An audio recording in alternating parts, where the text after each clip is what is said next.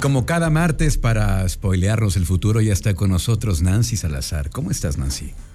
Hola Luis, bien, ¿y tú qué tal? Pues ya listo para escuchar qué nos vas a contar el día de hoy en estas, en estas eh, notas informativas que tienen que ver con tecnología, con el futuro. Cuéntanos. Sí, por supuesto. Les quiero contar acerca de una nota que realmente me dejó como muy impresionada.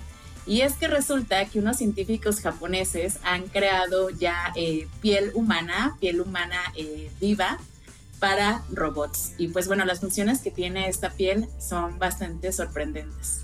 si bien siempre se había hecho este tipo como de, similitud entre pieles eh, artificiales, pues bueno, resulta que estos científicos japoneses han logrado crear esta piel humana que no solamente te comento es eh, similar en la parte de apariencia, sino que también eh, tiene otras funcionalidades como por ejemplo la repelencia al agua y también la autocuración. Wow. Entonces, este tipo de, piel, eh, anteriormente las, las, pruebas pasadas se realizaban únicamente con caucho de silicona, lo cual pues eh, no tenía como tanta eh, funcionalidad como es el caso actual. En esta ocasión ya lo hicieron con materiales vivos, con soluciones que tienen ingredientes, o más bien este, temas como este tema de colágeno, fibroplastos dérmicos humanos etcétera, etcétera. Entonces, estos componentes, eh, pues, son los que forman estos tejidos y hacen que, pues, esta piel eh, se parezca un montonal a lo que es la, piel humana, ¿no? Wow. Oye, ¿y, en qué va esto? ¿En, qué se está aplicando? Eh, en, qué parte del cuerpo? este, tema de la, piel está pensándose evidentemente para aplicarse en lo que son los robots, los robots, perdón, humanoides. Hasta el día de hoy eh, se ha creado o se ha moldeado únicamente para lo que es la, mano. Y pues bueno, esta piel al día de hoy ha, mostrado tener pues suficiente resistencia y elasticidad para soportar estos movimientos eh, dinámicos que nosotros tenemos en la mano, como curvar, curvarse los dedos, estirarse, etcétera, etcétera. Entonces, eh, según estos investigadores comentan que el enfoque de que esta piel tenga un aspecto bastante real pues es una de sus principales prioridades, pensando principalmente en que estos eh, humanoides pues tengan una apariencia bastante similar a lo que es el, ser humano y pues también que se pueda mejorar esa eficacia entre la comunicación eh, de, un humano a un robot y también esto pues que evoque simpatía hacia ellos.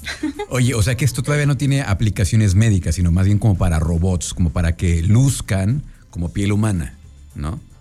Exactamente. Sí, el, objetivo que se les quiere dar es que eh, estos humanoides puedan ser aplicados o usados dentro de sectores como lo es el de la sanidad y otros eh, servicios.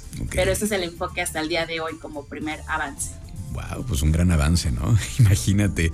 Estas notas son de esas notas que no sé si si te entusiasman o te pueden perturbar porque no sabes. De, de, pronto la tecnología avanza muchísimo y ese tipo de cosas son de esos avances que dices, wow. ¿No? Ya que tengan esta apariencia eh, de la piel humana, los robots, dices, órale, está, está esto muy, no sabes cómo A mí también me, dejan un 50-50. Sí, ya sé. ¿Qué más nos traes el día de hoy, Nancy? Y bueno, esto también les quiero hablar acerca de eh, la posible llegada de, de Li-Fi, que es como la sustitución de lo que es el, el Wi-Fi que conocemos hoy en día.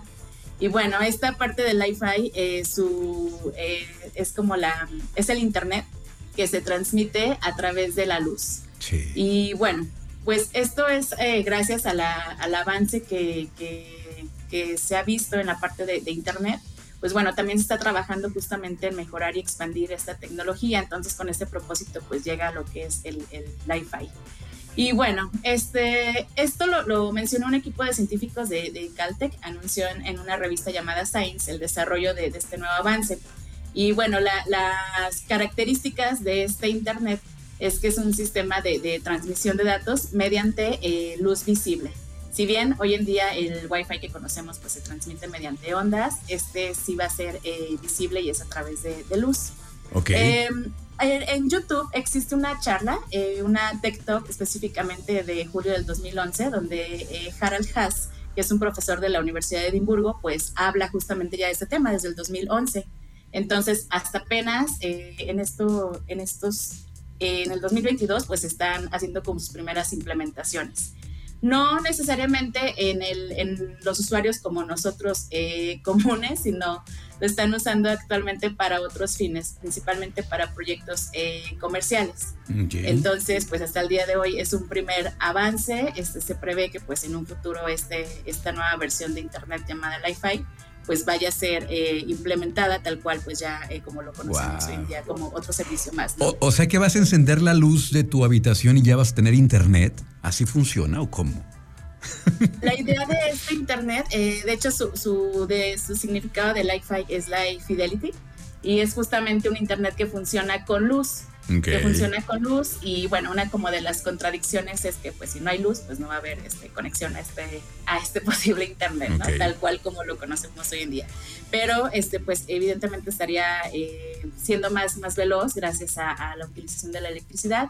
Y pues bueno, eh, eh, hay varios videos ya en, internet donde se muestra cómo la, la velocidad de, de Li-Fi versus Wi-Fi es bastante amplia. Entonces, por si alguien quiere investigar más, echarse un ojito por ahí en esos videos, están bastante buenos. Oye, pero eh, entonces, como dices, habrá que tener cierto número de bombillas porque supongo que entre más luz tienes, mejor es la conexión, pero es unas por otras, porque entonces vas a gastar más en electricidad. ¿Quién sabe? ¿Quién sabe a ver cómo se pone esto? Exactamente. ¿Verdad? Sí, igual recordemos que luego ese tipo de implementaciones en un inicio pues suelen eh, ser como bastante costosas o inalcanzables, pero bueno, entre más van avanzando, eh, mejor se va haciendo la, la implementación de estas invenciones. Oye, como el Internet de Elon Musk, que está carísimo y que nada más en algunas partes tienes que pagar una lana de, para entrar y luego no, bueno, en fin.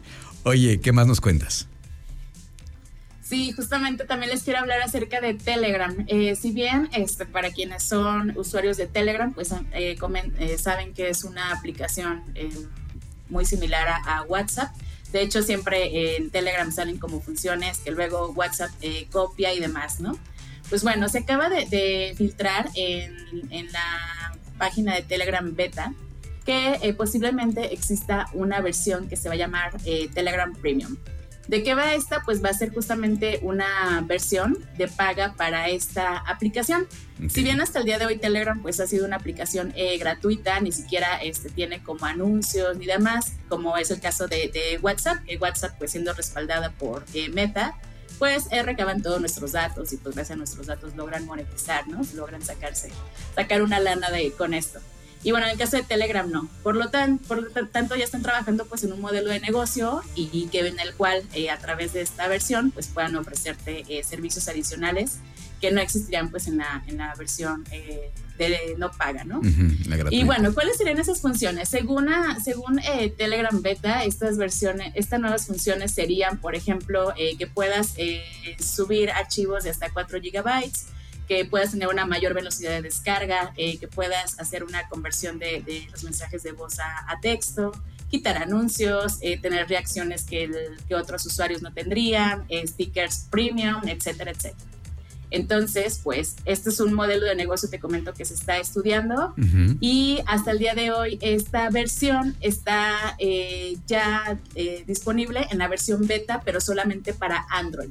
Entonces, si alguien quiere este, ya testearla o probarla, pues eh, está. Yo no sé, yo nunca, yo nunca he utilizado este Telegram y no sé, pero creo que es más la gente que usa WhatsApp, ¿no? en comparación con Telegram. Sí. Mm. Sí, por supuesto, sobre todo porque WhatsApp, eh, no sé si recuerdo otra vez que te comentaba, pues WhatsApp tiene como esas colaboraciones con eh, empresas como lo son este Movistar, Telcel, en el cual en sus planes son gratuitos, ¿no? Claro entonces tiene como más este, accesibilidad en ese sentido y Telegram no tanto, pero pues bueno, eh, en lo personal Telegram me gusta en la parte como de, administrar información y en el tema de seguridad también. Eh, creo que sí hay unas diferencias ahí bastante eh, grandes versus WhatsApp, pero bueno, pues igual si no lo han probado, pues estaría bien que, que se den una vuelta por esa aplicación. Muy bien, y ya para finalizar, resulta que Spotify ha pues conformado un consejo asesor de seguridad. ¿Qué es esto, Nancy? Sí, justamente. Eh, se anunció que eh, Spotify tal cual eh, anunció el lunes pasado que formó un consejo asesor de seguridad Esto con la finalidad para que aporten su opinión sobre cuestiones como lo es la incitación al odio, la desinformación, el extremismo y los abusos que hay online. Pues bueno, esto se suscitó debido a que a inicios de este año hay un podcast que se llama ah, The Joe Rogan Experience. Y en este, el presentador de este podcast eh, fue acusado por difundir información errónea sobre el COVID. Y bueno, pues gracias a este tipo de de contenidos que se suben luego como sin tener ningún filtro, pues eh, Spotify se dio la tarea como de, reforzar esta parte de la seguridad y pues eh, juntar a esta serie de expertos para que puedan dar su, punto de vista, ¿no? A manera como de consultoría. Y bueno, estos expertos van desde representantes eh, de derechos civiles de, de, Washington, por ejemplo, del Centro para la Democracia y la Tecnología, de la Universidad de Gotemburgo en Suecia, y bueno, son gente que está en su día a día en esta parte de, la seguridad.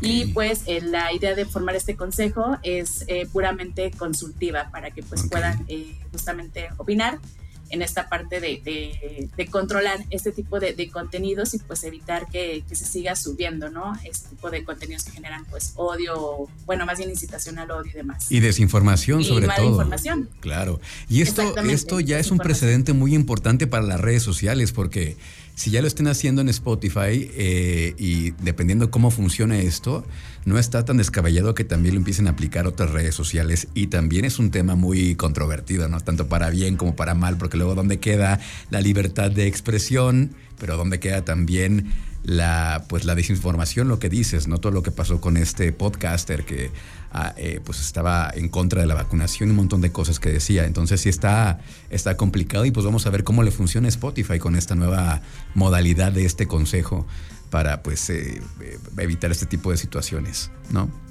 Sí, justamente son temas bastante controversiales que luego al mismo tiempo bastante subjetivos, pero bueno, veamos qué tal le funciona a Spotify esto. Muy bien, pues muchas gracias Nancy, como siempre es un gustazo tenerte por acá. ¿Algún evento por ahí vi que estabas publicando, que estabas buscando a mujeres eh, ingenieras en audio?